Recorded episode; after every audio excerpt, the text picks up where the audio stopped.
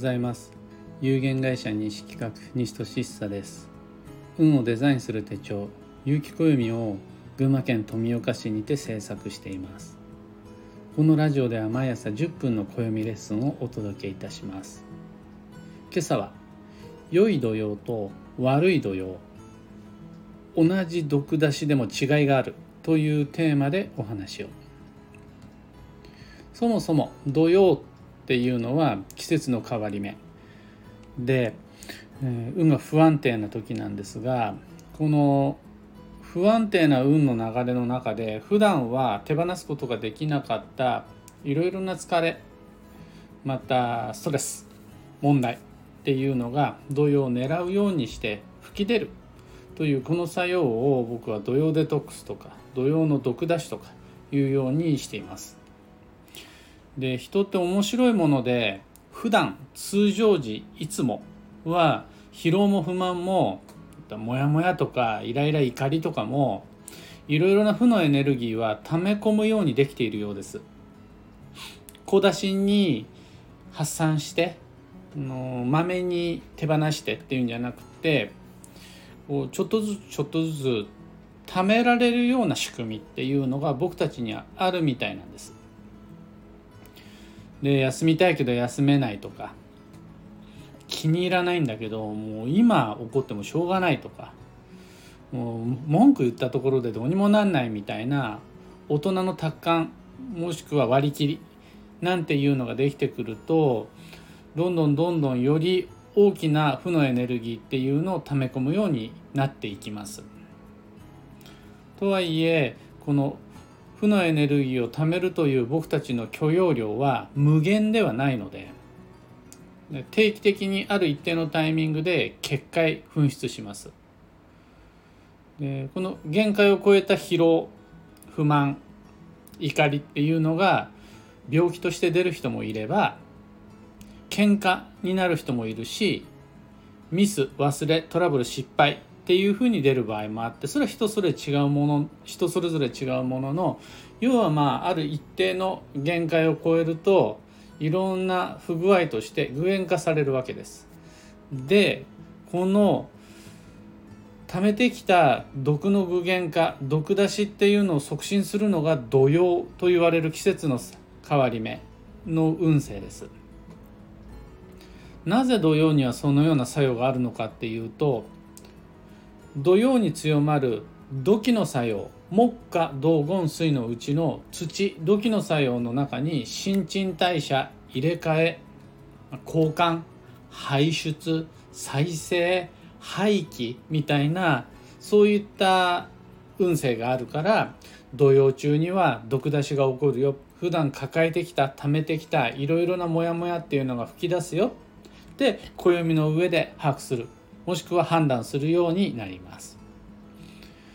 でこの土器の作用がどんどん強くなるほどにより大きな毒出しっていうのが出てくる。そしてこの土用っていうのが3ヶ月に一度年に4回季節の変わり目としてやってくる。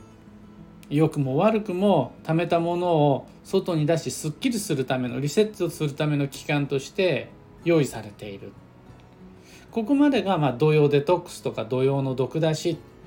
リセットお清めみたいなものですよって僕が暦を読み解きながら皆さんにご提案する運勢っていうやつです。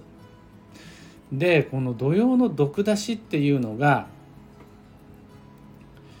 病気とか怪我として表に吹き出すのは本人はたまったものじゃないと思うんですが良い方です。もっと良い土曜の毒出しっていうのが物が壊れる。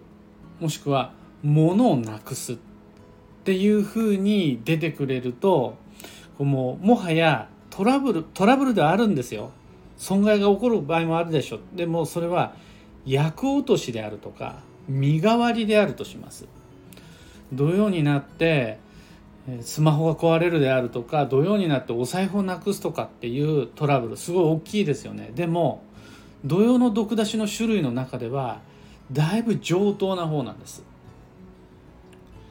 人によってはこれが場に出る人もいるかもしれないです。窓ガラスが割れました。であるとかキッチンレンジが壊れました。であるとか。あとは、えー、お味噌汁を床にこぼして汚してしまいましたみたいな形で場場そのものが汚くなるみたいな。乱れてしまうというか。そういった土曜の出方がある人もいると思うんですがそれめちゃくちゃいいです実は。そこで例えばこぼれたものっていうのをきれいにすることで前よりもきれいになるしお味噌汁でもこぼさなかったら床磨かれることなんてないっていうご家庭も中にはあるんでこの病気怪我で出る物が壊れる場が汚れるっていう形でそれまで自分が積み重ねてきたさまざまな疲れがポンって表に出るのは良い土曜とします。なぜならばこういった痛みや不便不都合っていうのは見逃さないで済む分かりやすい知らせだからです。例えば鈍感で直感力インスピレーション第六感が弱い僕であったとしても体のどっかが傷んだりであるとか、うん、物が壊れたりすればあここが参ってるんだなっていうことが分かるし虫歯になるんだったら歯医者さんに治療に行けるし車が故障したんだったら車屋さんに電話ができるんですよ。こういった分かりやすい対処が具体的で現実的な不具合っていうのは確かに困ったとしてもなんとかなります。占い師いらずです。こういうのって実はね基地なんですよ。いやわかるんですよ。余分な修理費用がかかっちゃうかもしれない仕事上ですごい顧客に迷惑かけちゃうかもしれない自分が余計疲れるようなことが起こるかもしれないよくわかるんですそれはトラブルとしてでも土曜期間中の毒出しの作用としては上等なだいぶ上等な方に入ってなんならナイス土曜デトックスっていうふうに言っちゃうぐらいです僕は。一方で同じトラブルではあるもののそれ結構きついですね。ちょっと注意した方がいいですね。改めて慎重に過ごしましょうっていうような同じ毒出しなんだけれどもやばいものっていうのもあるんです。その代表例が人間関係のトラブルです。家族と誤解が生じたり同僚と衝突したり恋人間で不信が発生したりとか。あとはビビジネスの業務上の不具合とか。あとはあの自分自身の精神的なストレスが感情がどうにもすることができずに制御不能アウト・オブ・コントロールになって炎上騒ぎを起こしてしまうみたいな。そういうのってね意外にその時点では自分で自覚できなかったり気づけなかったりするんですよ。あの明らかに自分が仕事上失敗を起こしましたって言うんだったらまだその場でわかるんですけど本当の失敗って失敗したことに気づかないんですよ。例えば忘れ物をした時に私は忘れ物をしたと気づくのは忘れ物をしたずっと後なんですよ。その時忘れるって気づけてれば忘れ物ってしないんで。例えば僕もあの原稿仕事で原稿を書くことがあるんですが誤字脱字をわざとしようなんて思ったこと一度もないんですよ。なんならめっちゃいい文章を真面目に書いたって思ったとしても必ず見つかるのが誤字脱字なんですよ。これはその時点では分かんないんですよね。ストレスによって感情が不安定になってる人も同じです。私は今正しいと思ってブチ切れてたりします。なんならあなたのためよっていうふうに思って相手に何かしらの不正義を強要したりしますこれがですねお医者さんに行っても何ともしてくれないし例えば人間関係の誤解ってどの修理屋さんにお願いすればいいんですかね専門家に依頼しにくいタイプだしまた自分自身で治そうという自覚を持てないトラブルだったりするんですよ。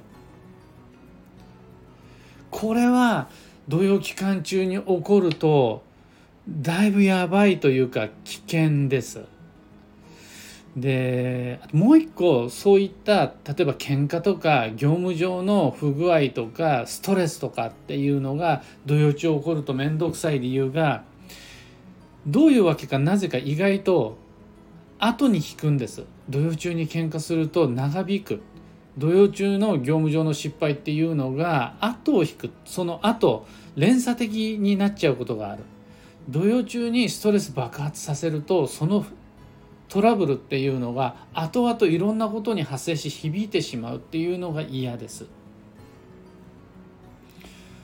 そういうあんまり好ましくない土曜の毒出しって安易に大丈夫です。役落としです。土曜デトックスですよって僕も言いにくいところがありましてそっちがデトックスとして起こっちゃった場合には注意が必要です。自分自身の運気は停滞している恐れがあります。何かしらの悪運の影響っていう可能性もあります。何でも土曜のせいにしていないでちゃんと気を引き締めて改めて翌日からの働き方や暮らし方人との付き合い方を見直した方がいいっていうことになります。まとめると土曜っていうのは毒出しの時なんですが同じ毒出しでもこれいい毒出しですよ。なんならもう役落としですっていうものとそれはそれが土曜中に起こっちゃうのはやばい土曜デトックスです。土曜の毒出しです。働き方見直した方がいいです。ちゃんと対処した方がいいです。っていう2種類の土曜の毒出し土曜デトックスがあるということになります。今朝のお話はそんなところです。お役に立てたらあのハートマークタップしいいねをお願いいたします。一つお知らせにお付き合いください。有機暦先行予約限定セットの受付期限が近づいてきました。2022年8月8日夜8時までご注文を承ります。一般発売日である9月9日以降もご購入は可能です。けれど多くの特典がつくのは今この先行予約の機会のみです。圧倒的にお得なのでどうかこの機会ご利用いただけますように。詳細とご注文窓口は放送内容欄にリンク貼り付けておきます。さて本日2022年7月の29日金曜日は超女装の7月の23日目。そして夏の土曜10日目を迎えました。ここが折り返し地点。残り半分土曜を乗り越えれば超女装の8月が待っています。穏やかに慎重に参りましょう。そんな今日のキーワードは移動場所を変えるです。これはいつもと違う場所で過ごすと良いですよ。いつもと違う場所で考えてみませんか？いつもと違う場所で働くのもあり。いつもと違う場所でいつもと同じものでもいいからいつもと違う場所で食べましょうよ。そのためには移動が必要ですっていうのが今日のキーワードです。幸運のレシピはベーコン動物性タンパク質の保存食品生ハムも可能なんですがこれ昨日これ読み上げちゃった気がしますね。昨日実際は幸運レシピがスルメイカだで今日がベーコンになります。旬のフルーツはスイカブルーベリー桃スモモネクタリン。旬の魚介は岩ガキアジスズキウニスルメイカシジミ。旬の野菜は枝豆とうもろこしきゅうりトマトナスピーマンバジルなどなど迷った時の目安としてご参考までに。ところで聞く暦では Twitter にてご意見ご質問募集中です。知りたい占いの知識や今回の配信へのご感想など「ハッシュタグ聞く暦」をつけてのツイートお待ちしています。僕自身毎日必ず巡回しています。そして取り上げますってなった時にはちゃんと一声かけてから明日の配信で取り上げますみたいな形でご挨拶するようにしていますので安心してあの決して放置はしていないので安心して「ハッシュタグ聞く暦」をつけてのツイートお願いいたします。それでは今日もできることをできるだけ西企画西俊久でした。今日は、えー、ライブ配信が難しいので録音でのお届けでした。皆皆様健やかな土曜をお過ごしください。いってらっしゃい。